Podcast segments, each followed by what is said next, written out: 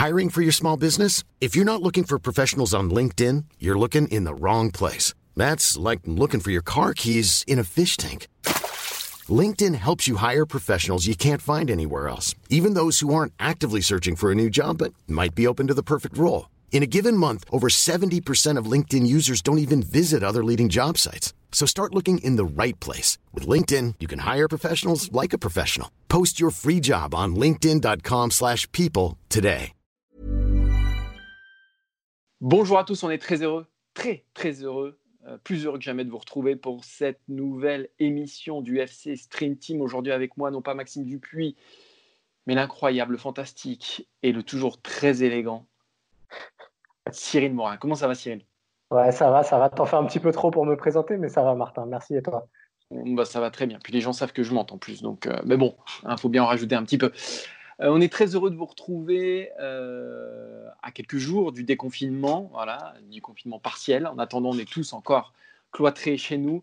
Un FC Stream Team confiné, mais un FC Stream Team très riche. On va parler de trois sujets aujourd'hui. Comme d'habitude, on va revenir sur l'actualité du foot. Et Dieu sait qu'il y en a aujourd'hui, malgré tout. Ah euh, et Cyril, premier sujet, on va parler de Jean-Michel Aulas. Ouais, question un petit peu provocatrice. Et si Jean-Michel Aulas avait finalement raison, on reviendra sur euh, tout ce qui se trame actuellement en Europe, euh, la reprise qui se prépare en Allemagne, peut-être en, Espagne et en Italie aussi. Et on se demandera si finalement le président lyonnais n'a pas raison de, ruer dans les brancards.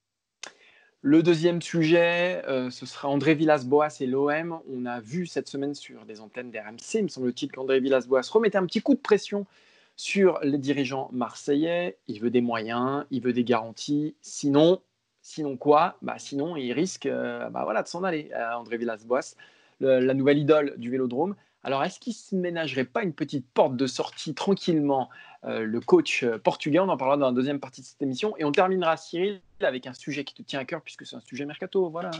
Voilà, on terminera avec une des grandes stars attendues de ce mercato, Paul Pogba, et la porte Real Madrid qui semble se refermer. On vous expliquera tous les contours de ce dossier-là.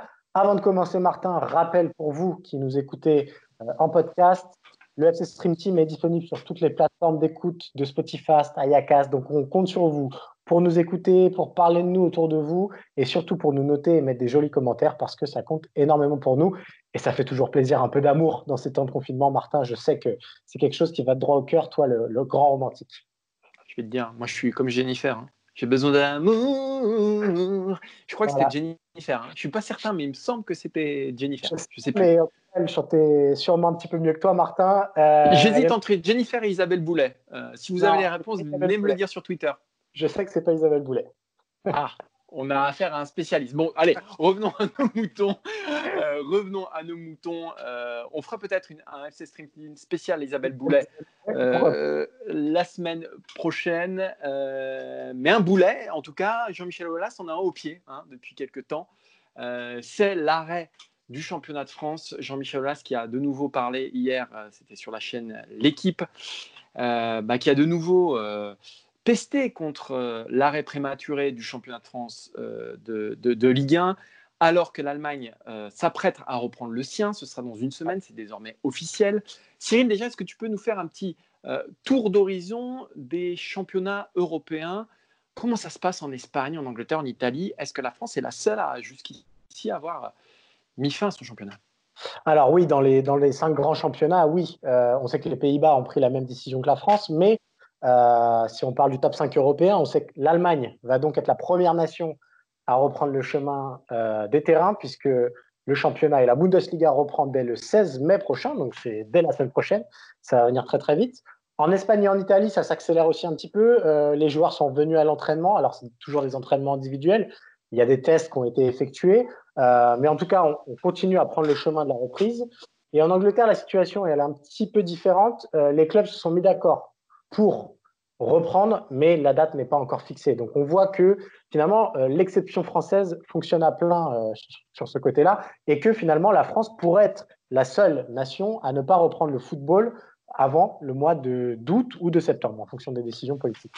Il y a 47 des 51 championnats européens qui ont décidé de ne pas arrêter leur championnat euh, pour le moment. Je crois qu'il y a Gibraltar qui a décidé d'arrêter, Luxembourg, les Pays-Bas et la Belgique, me semble-t-il, si je ne dis pas de bêtises, hein, mais voilà, à vérifier. Ce qui pousse Jean-Michel Aulas à, évidemment, bah, si vous suivez un petit peu ce qui se passe, à parler un petit peu partout pour dire que voilà, il trouve ça assez injuste. Vous le savez que Lyon sera privé de Coupe d'Europe si toutefois il ne gagne pas la Coupe de la Ligue ou la Ligue des Champions l'année prochaine, puisque Lyon, comme le championnat est terminé, termine septième du championnat de Ligue 1. C'est évidemment un argument pour Jean-Michel Aulas, même s'il ne le dira pas euh, frontalement. Ce qu'on peut dire, c'est qu'en tout cas en Allemagne et en France, si on doit euh, comparer euh, voilà, les deux championnats, c'est que la situation sanitaire n'est absolument pas la même. Le coronavirus a fait 7000 victimes en Allemagne, on a fait 25 000 en France. Donc, si vous voulez, on ne peut pas mettre sur un pied d'égalité ce qui se passe en Allemagne et ce qui se passe en France. Donc, en se posant la question, et si Jean-Michel Aulas avait raison, il faut prendre, euh, bah, il, faut juste tenir compte du contexte sanitaire, Cyril. Ouais, c'est exactement ça. Et, le problème aussi, c'est que on compare des choses qui ne sont pas comparables. Euh, deux, pays peuvent réagir différemment à, à l'épidémie. On sait que il y a eu quelques retards en France. Donc, euh, disons que le football n'est pas apparu comme une priorité au gouvernement français. C'est un choix politique. Euh, il a été respecté par la LFP. Et maintenant, aller à l'encontre de ça, ce serait quand même euh, très, très compliqué politiquement pour la LFP. Là où Olas pourrait avoir raison, c'est après qu'on ait parlé de l'aspect sanitaire, c'est l'aspect économique. Parce que, évidemment, déjà qu'il y avait un gouffre entre le football français et ses quatre voisins européens, ce gouffre, il va ne faire que s'accentuer si d'aventure euh, tout se passe très bien en Allemagne, en Espagne, en Italie et en Angleterre euh, Moi, je vois trois gros dangers qui guettent euh, le football français si tout le monde reprend, sauf la Ligue 1, dans les championnats majeurs, j'entends. Le premier, c'est que nos clubs seraient les seuls à ne pas toucher l'intégralité des droits télé. ça, c'est une première chose. Donc, si vous voulez, en allant à la fin de leur championnat, les Allemands, les Espagnols, les Italiens, etc., bah, ils remplissent leurs caisses quand celle des Français reste désespérément vide. Ça, c'est le premier point. Je me permets de te couper, elle reste vide et surtout, elles vont même euh, éventuellement euh, créer de la dette puisque la LFP a contracté un prêt pour aider les clubs français, mais donc ce prêt, fatalement, va falloir le rembourser un jour. Donc, euh, cette crise coûte de l'argent. Le deuxième point essentiel aussi, c'est en vue du mercato que les joueurs vont perdre de leur valeur. Les joueurs de Ligue 1 vont perdre de leur valeur parce qu'ils ont été privés d'une fin de saison. Ils n'auront pas joué au foot depuis mars. Euh, mécaniquement, ils seront moins exposés. Enfin, voilà, je vous fais pas un dessin. Ça, c'est mécanique. Euh, le troisième euh, point qui est important, pour Jean-Michel Aulas notamment, c'est pour les clubs encore engagés en Coupe d'Europe. PSG, Lyon doivent jouer la Ligue des Champions au mois d'août. ils affronteront, alors Paris, on ne sait pas encore, mais Lyon, la Juventus Turin. La Juventus Turin, si la Liga, si pardon, la Serie A reprend, bah, ils seront, voilà, ils arriveront lancés quand Lyon sera privé de compétition depuis le mois de mars. Donc on imagine que en termes d'inéquité, on peut difficilement faire pire. Donc moi je comprends la logique de chef d'entreprise de Jean-Michel Aulas. Il soulève tous les leviers. Il a aussi une entreprise à faire tourner. Il n'y a pas que des joueurs de foot à payer, hein, l'Olympique lyonnais. Il y a aussi des petits salaires, il y a aussi des petites mains. Euh, donc voilà, il y, a, tout un tas de choses qui, qui rentrent en jeu. Ce qui est sûr, c'est que aujourd'hui, il est trop tôt pour prendre position. Est-ce que euh, Jean-Michel Aulas a raison ou non? C'est encore une fois la crise sanitaire qui dicte son calendrier. On ne peut pas se comparer à l'Allemagne. Mais si, si toutefois tout se passe bien en Allemagne, aujourd'hui je suis incapable de le dire. Je suis incapable de dire si la Bundesliga va se terminer dans les temps, sans problème, sans cas de coronavirus, euh, sans drame dans les effectifs ou dans les encadrements, etc. Mais si tout se passe bien en Allemagne, si tout se passe bien en Espagne, si tout se passe bien en Italie, si tout se passe bien en Angleterre, on en est encore loin c'est sûr que la décision euh, de la Ligue 1, fatalement, fatalement, euh, bah, elle sera remise en cause parce qu'on aura, on l'aura prise trop tôt. Mais aujourd'hui, en l'état actuel des choses, c'est très difficile de donner à 100% raison au patron de l'Olympique lyonnais. Je ne sais pas si tu es d'accord avec moi, Cyril. Je suis d'accord avec toi. Et en plus, euh, là où Olas a le mauvais rôle, c'est que oui, il est victime, mais il est aussi responsable de cette décision. regardez ce qui s'est passé à l'étranger au moment où il y avait des négociations entre les clubs et la Ligue pour savoir s'ils allaient reprendre ça n'a pas été tout le bazar que ça a été dans le foot français. Chacun y allait de sa petite proposition. Et euh, la Ligue a aussi voulu couper court à. Voilà, chaque jour, il y avait une nouvelle prise de parole d'un président qui défendait son club. Ça n'a pas été, ou en tout cas pas dans ces proportions-là, le cas euh, dans les autres pays européens. Donc, Jean-Michel Aulas, il est aussi responsable de ce qui s'est passé parce que ça a été un des premiers à venir sur le devant de la scène médiatique et à parler de choses qui auraient dû rester, entre guillemets, euh, entre les membres de la Ligue. Donc, il est victime de ça, mais il est responsable aussi. Donc, c'est compliqué de, comprendre son, argument et peut-être qu'il aura raison dans deux, trois mois si on parle d'économie, mais encore une fois, on rappelle, sanitairement, les solutions, les, situations sont très différentes et euh, ça ne me semble pas euh, complètement euh, démesuré la, décision qu'a pris la LFP. Pour une fois qu'on respecte le principe de précaution, après, une autre question qu'on peut se poser, c'est si demain tout se passe bien au Bundesliga, si demain les, la Serie A, la Liga, si, tout le monde reprend dans des situations, on va dire, saines, est-ce que la Ligue 1 peut revenir sur sa décision? Euh, On va tout de suite tuer le suspense. Euh, moi, ça me paraît sinon, sinon impossible, au moins très compliqué. Déjà parce qu'il faudra remettre tous les joueurs en route. Et euh, on ne parle pas aujourd'hui de, du retour à l'entraînement. Avant, Nice parlait de, mi-juin, me semble-t-il. Donc ça paraît très compliqué après une, coupure de trois mois de reprendre le championnat. Enfin, c'est très compliqué. voilà.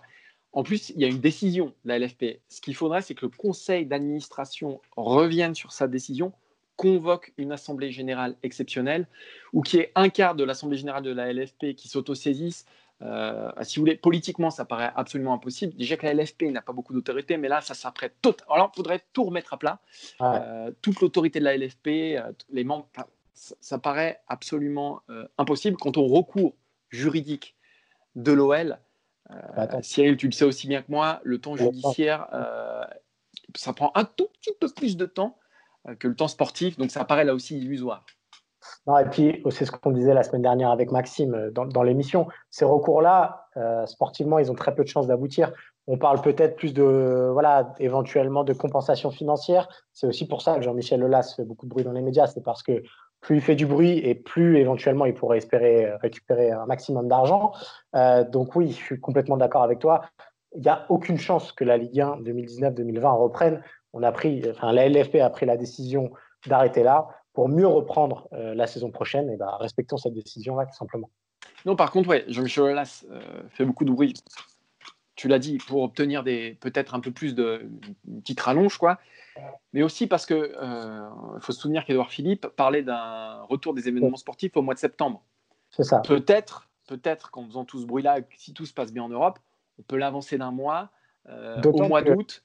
Voilà, amortir un petit peu le choc du coup et d'autant que c'est la ministre des Sports hein, Roxana Maracineanu on est encore un petit peu dans le marasme avec ça parce qu'il y, y, a des déclarations euh, contradictoires parfois du, gouvernement. Donc la, la, situation peut évoluer. Peut-être qu'en août il y aura la chance d'avoir ces fameuses finales euh, de coupe euh, dont on a souvent parlé, et peut-être qu'il y aura un peu plus d'espace pour jouer.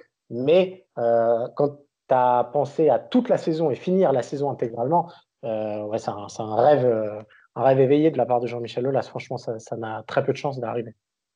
Alors ça pose un problème, on l'a dit, c'est la Ligue des Champions. Ouais. c'est le principal problème parce qu'aujourd'hui, si tous les championnats reprennent, si ça se passe bien en Allemagne, on voit que Seferin a félicité d'ailleurs l'Allemagne, je crois que c'était ce matin, euh, il est clair que euh, la Ligue des Champions risque d'aller à son terme. Je dis risque, je ne sais pas si risque ou si c'est une bonne ou une mauvaise nouvelle. Quoi qu'il en soit, ça, peut arriver dès, le mois d'août. Et là, par contre, Cyril, ça pose un vrai gros problème à Lyon et au PSG. Oui, parce que ce serait. Alors, il y a plusieurs scénarios qui sont sur la table. Euh, RMC Sport, qui est diffuseur de la compétition en France, a avancé des dates. Peut-être Juventus OL le 8 août, peut-être que les quarts de finale seraient du 10 au 12 août. Donc, euh, ces dates-là, bah, ça reste dans trois mois. Imaginez des clubs français euh, sans préparation se présenter pour ces matchs-là, mais ce serait du suicide sportif. C'est aussi simple que ça. ça. fait cinq mois sans compétition officielle, quasiment. Quasiment. Euh, c'est du jamais vu, ça n'arrive jamais. Même les corps des joueurs ne sont pas habitués à ça. Euh, je ne vois pas comment c'est possible euh, d'en arriver là et d'avoir un tel déséquilibre entre deux équipes, à savoir la Juve et Lyon, pour prendre cet exemple-là, parce qu'on ne sait pas encore qui, euh, affrontera le, Paris Saint-Germain en quart finale. C'est absolument impossible. Ça pose d'autres questions. le PSG a des joueurs en fin de contrat. Thiago Silva, Cavani. si la Ligue 1 s'arrête, il ne va pas y avoir d'avenant pour prolonger les contrats de ces joueurs-là. Donc Cavani et Thiago Silva ne seront plus, sauf si prolongent, mais ne seront plus des joueurs du PSG au 1er juillet. Donc, euh, ils affronteront une équipe de Ligue des Champions en quart de finale sans ces deux forces vives. de l'autre côté, euh, on peut imaginer que si les championnats européens débordent au-delà du 30 juin, bah, il y aura des avenants. Donc peut-être, euh, si on pousse la logique, ah, si on la pousse davantage, peut-être que, imaginons que le, que le, PSG affronte, je dis n'importe quoi, euh, la Juve, euh, peu importe, et que la Juve ait réussi à prolonger ses joueurs au-delà du 30 juin et qui joue contre le Paris Saint-Germain, ça pose encore une fois un autre problème d'équité. Là, on a, on a des équipes françaises qu'on envoie à, la bataille sans armure et sans armes. Ouais, c'est sûr. Et puis, en plus, on ne parle pas. Alors, peut-être que le talent naturel de certains joueurs euh, aurait pu suffire en Ligue 1, mais on parle de la Ligue des Champions où le mot-clé depuis plusieurs années, c'est le mot intensité. Euh, imaginez des joueurs qui n'ont pas touché un ballon ou qui auraient fait du foncier, mais même un entraînement, ça ne remplace jamais les matchs. Tous les professionnels vous le diront. Donc, Et même les matchs amicaux, parce qu'au final, ce ne sera que des matchs amicaux.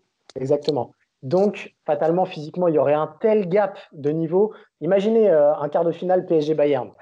Euh, déjà que le Bayern, ce n'est pas, euh, pas un cadeau en temps normal. Là, si c'est le Bayern qui joue tous les trois jours depuis trois mois, c'est un PSG qui n'a pas touché un ballon depuis trois mois, enfin, disons que les chances parisiennes, ce serait même plus du miracle qu'il faut espérer. Il faut aller à Lourdes pour le jouer ce match-là. Donc, ouais, non, franchement, je, sur ce coup-là, les clubs français pourraient être perdants sur toute la ligne. On a parlé de Lyon et de Paris euh, qui ont des difficultés euh, pour préparer Ligue des Champions. Un autre club qui aura beaucoup de difficultés pour préparer Ligue des Champions, mais pas à la fin de saison, la saison prochaine, c'est évidemment l'Olympique de Marseille. Cette semaine encore, son coach André Villas-Boas a mis une légère pression sur ses dirigeants. Ça avait déjà été le cas hein, en début d'année lors d'une conférence de presse dont tout le monde se souvient. Cyril, cette fois, il a pris la parole euh, sur RMC Sport et il a été au moins aussi cash. Ouais, on va vous lire les déclats, ça ira plus vite. Euh, voilà ce qu'il disait donc euh, le 5 mai sur RMC. J'ai envie de comprendre où on va, de comprendre combien on peut faire d'investissement si le club me veut ou s'il ne me veut pas. Et dans ce cas-là, pas de problème. Moi, j'ai envie de jouer à la Ligue des Champions à Marseille, mais je veux savoir à quel point on est dépendant économiquement sur notre projet. Ça veut dire que si on n'a pas les conditions pour faire un bon travail, ce n'est pas la peine. Donc, Traduction, euh, si le mercato n'est pas au niveau, euh, Villas-Boas ne devrait pas traîner ses guêtres du côté de Marseille pendant très très longtemps.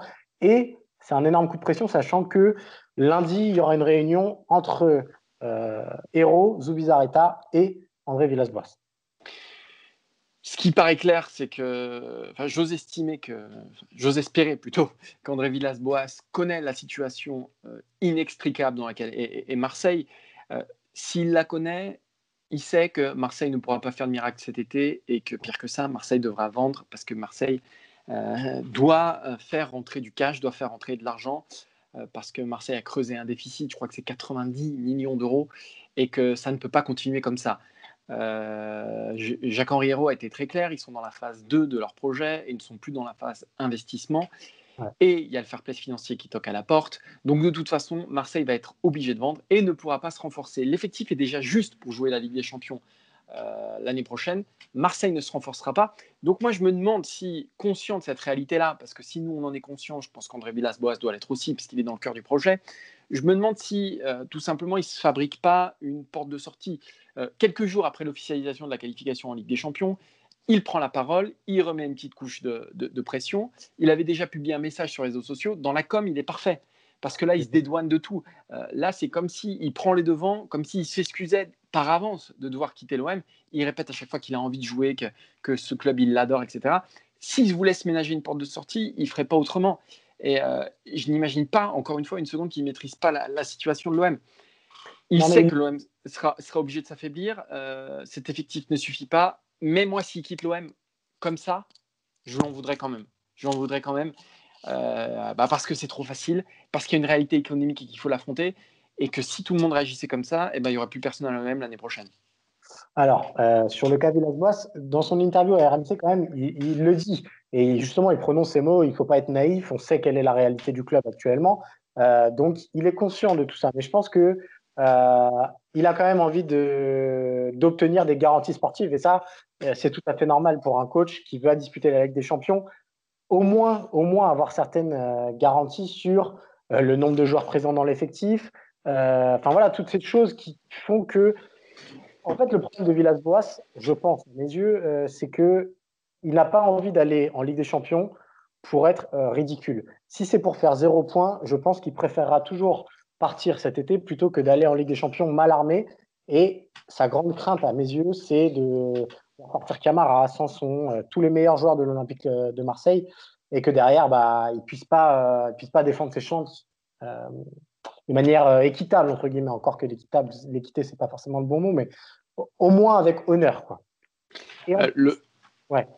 Vas-y, vas-y, vas-y. Non, je... si tu as quelque chose à rajouter. Le parcours, du bonhomme montre aussi que c'est quand même un, ça l'a jamais empêché de partir de club quand euh, la situation ne, lui plaisait plus.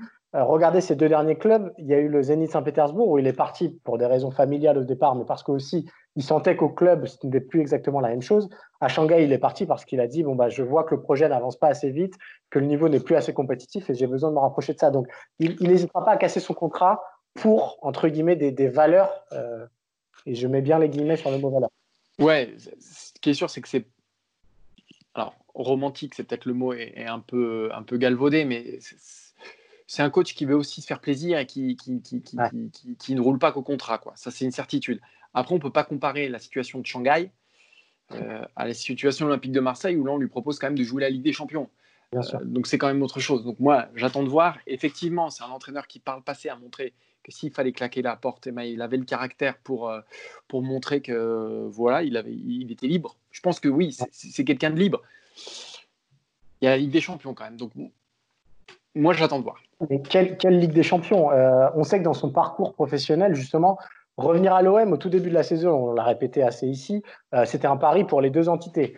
pour Villas-Boas réussir à se relancer en Europe et pour Marseille faire confiance à un coach qui était un petit peu en perte de vitesse. Ça a super bien marché cette saison. Et si l'OM en est là, ils peuvent remercier évidemment Villas-Boas. Mais euh, je vois très très mal, encore une fois, Villas-Boas euh, se présenter euh, en Ligue des Champions, qui est là où clairement les réputations européennes se font et se défont, avec le risque, et il est possible, et il existe, d'une campagne catastrophique en Champions. Ouais, ouais, à voir. À voir. Mais ce qui est sûr, c'est qu'il met le couteau sous la gorge et que comme la gorge de l'OM n'est pas très épaisse et qu'il y a déjà une corde autour, euh, je ne suis pas certain. Moi, je pense qu'il se ménage une porte de sortie euh, assez claire. Donc, euh, à voir ce qui va se passer dans les jours qui viennent, parce que je pense que Marseille devra très rapidement, de toute façon, prendre une décision.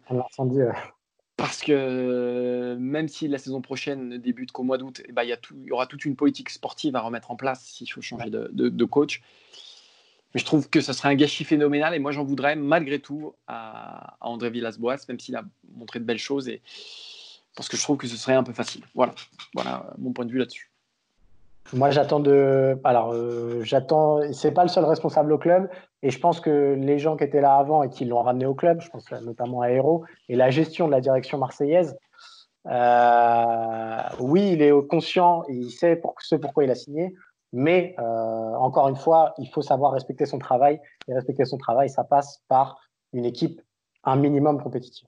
Alors un club qui aura un peu plus de moyens, a priori cet été, sur le marché des transferts, on va terminer euh, par une rubrique un peu plus mercato, c'est le Real Madrid. Bah, Marca annonce aujourd'hui que Madrid abandonne la piste Paul Pogba. On sait, ça fait plusieurs mois, j'allais dire plusieurs années que Madrid veut Paul Pogba. Il ne lui reste qu'un an de contrat du côté de Manchester United. Donc on pensait naïvement que ça allait être cet été. Marca nous dit non. Comment accueillir euh, cette information? Cyril, qu'est-ce que tu en penses, toi? Est-ce que le, Real a vraiment fait une croix sur, sur Paul Pogba? Alors, je ne sais pas si on peut être aussi définitif. On sait que le mercato peut offrir des, rebondissements euh, euh, assez incroyables. Mais ce qui est sûr, c'est que autant l'été dernier, je pense qu'il y avait un peu plus de place, mais que Florentino Pérez était réticent euh, la saison de Pogba va pas aider les décideurs madrilènes à se ruer sur Paul Pogba.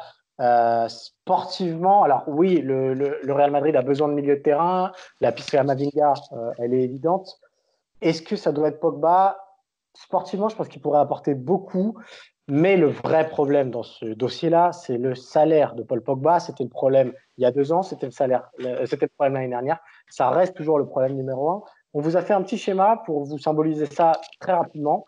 Paul Pogba à Manchester United touche 17 millions d'euros annuels. Si on compare avec euh, le top 5 du vestiaire madrilène, il est d'ores et déjà devant. On sait que certains joueurs sont capables de faire des efforts financiers, mais euh, là, ça reviendrait quand même à baisser son salaire de plus de 2 millions d'euros, puisque euh, Eden Hazard et Gareth Bale, qui sont les mieux payés, tous 15 millions d'euros. Euh, Paul Pogba et Mino Raiola, ils baisseront pas les émoluments. Hein. C'est très mal connaître, c'est impossible. Donc, de toute façon, si Pogba s'en va du côté du Real, non seulement, enfin, ce sera au moins, au moins, au même salaire, voire plus. C'est une évidence. Et donc, quand on regarde la grille salariale du Real Madrid, on voit qu'il serait déjà le joueur le mieux payé euh, du vestiaire madrilène. Donc, Hazard et Bale numéro 1. Numéro 2, c'est Sergio Ramos à 12 millions. Imaginez un petit peu euh, Pogba, nouvel arrivant, euh, qui gagne plus de 5 millions d'euros que Sergio Ramos, qui est le symbole, le capitaine et l'emblème du club. Voilà, c'est quand même très compliqué à imaginer. Et puis ce que tu dis, c'est que c'est difficilement justifiable vu le statut aujourd'hui de Paul Pogba et enfin surtout sa saison. Si tu le signes à la fin de la Coupe du Monde qu'il vient de remporter, une grosse Coupe du Monde, euh, lui donner ce salaire-là, peut-être que ah, ça aurait créé des étincelles, mais ça fait peut-être un peu moins exploser le vestiaire qu'aujourd'hui, où c'est vrai que Paul Pogba, a, bah, c'est pas une saison blanche, mais c'est quand même une saison très très très très très euh, délicate. L'autre problème, c'est que je ne sais pas si cet été il y aura des transferts à 100 millions d'euros. Euh, c'est peut-être le pire moment pour Manchester United pour vendre Paul Pogba. Donc ça aussi, c'est quelque chose dont il va falloir tenir compte. Est-ce que, alors le Real a les finances beaucoup plus solides que, que le FC Barcelone, mais est-ce que le Real voudra en cette période lâcher 100 millions d'euros parce que ce sera ça au minimum pour Paul Pogba? Je suis pas sûr. Il y a bien sûr, bien sûr, le spectre de le voir partir gratuit l'année prochaine. Euh, mais est-ce que Paul Pogba, prendra aussi le risque de ne pas, euh, bah, de ne pas prolonger son contrat avec Manchester United, d'être libre l'année prochaine, alors que son corps commence un petit peu à le lâcher Je ne sais pas. Euh, voilà, il y a toujours cette option qui, qui, est en suspens. Manchester peut encore se qualifier pour la Ligue des Champions si le championnat reprend quand même. là, ils sont cinquième, me semble-t-il. Donc ça aussi, il ne faut pas, moi, il y, a, plein de choses qui font que c'est compliqué, Paul Pogba, au, Real Madrid cet été. Malgré tout, ce qu'il faut garder en tête, c'est que Marca est proche du Real. Marca n'est pas l'organe officiel du Real Madrid, mais c'est quand même le journal euh, madrilène par excellence. Et que, à travers cette information, on ne peut pas exclure aussi l'envie du Real Madrid de faire passer un message au clan Pogba, de faire passer un message aussi à Manchester United, de leur dire Ok, vous voulez nous refourguer à un an de la fin de son contrat, ce ne sera pas au prix euh, que vous voulez ok, tu veux venir au, Real Madrid, parce qu'on sait que Pogba veut absolument jouer avec Zidane au Real Madrid, et bien peut-être que ce ne sera pas à ce niveau de salaire-là, parce que le vestiaire, c'est tac, tac, tac, tac, tac. Ça, il faut pas l'exclure. Et dernier point sur lequel je voudrais revenir, et ça, c'est un atout dans la manche du Real Madrid dans les négociations, c'est que c'est vrai qu'il y a d'autres options qui se dégagent. Euh, il y en a deux. Alors, Kamavinga, pour moi, c'est pas comparable avec Paul Pogba. Euh, parce qu'on est euh, Kamavinga n'apportera pas la même chose que Paul Pogba à court terme. Alors peut-être à moyen ou à long terme, mais c'est quand même un pari. Alors oui, il est nettement moins cher. Oui, au niveau du salaire, c'est incomparable parce qu'il y aura une grosse, une grosse indemnité de transfert. Mais Kamavinga, en termes de salaire, il va rien coûter au Real Madrid. Il va rien coûter. J'exagère, mais il va pas coûter grand-chose. la deuxième option, c'est N'Golo Kanté quand même, qui coûte quand même beaucoup moins cher que Pogba. On peut estimer qu'il peut partir cet été à 60-70 millions d'euros. Il apporte beaucoup plus de garanties que Kamavinga. Il sort d'une année compliquée aussi avec Chelsea, mais c'est moins cher. Et surtout, euh, dont on n'a pas parlé encore, c'est que Pérez et Rayola, euh, Pérez, il n'a pas envie de faire rentrer le loup dans la bergerie. Euh, Kanté, son agent, c'est pas Mino Rayola. Donc Kanté a aussi des atouts. Le, seul problème, c'est que Zidane veut Pogba. Mais en tout cas, moi, je, suis. Le Real a en tout cas des leviers à actionner pour faire un peu courber les chines à Rayola, à Manchester United et à Pogba a des solutions de secours, mais je ne je mettrai pas une croix définitive sur ce dossier-là. Moi non plus, parce qu'en plus, il faut aussi euh, voir que parmi les joueurs les plus payés, il y a un certain Gareth Bale qui touche 15 millions d'euros, il y a Lucas Modric, euh, il y a Tony Kroos, c'est des joueurs qui sont susceptibles éventuellement de partir cet été et donc de libérer aussi de la masse salariale pour des gros joueurs tels que Paul Pogba. Sur le cas Rayola, euh, effectivement, les relations sont très très compliquées, mais Rayola, il a aussi un joueur qui intéresse énormément le Real Madrid, c'est Haaland. Donc, fatalement, en faisant déjà éventuellement Pogba, il y aurait un rapprochement entre deux pôles qui pourrait amener d'autres transferts derrière. Donc, j'exclurais pas aussi vite que ça la, piste Real Madrid. Ce qui est sûr, c'est que le Real ne passera pas à l'offensive tout de suite, tout de suite, et qu'ils vont sûrement laisser passer un peu le temps parce que le temps est un allié dans ce dossier-là pour eux. Alors, si c'est pas le Real, euh, est-ce qu'il peut y avoir d'autres pistes pour Paul Pogba? On parle beaucoup de la Juve. La Juve hein, qui subit aussi de plein fouet, comme tous les clubs, la crise économique due à la pandémie de, coronavirus.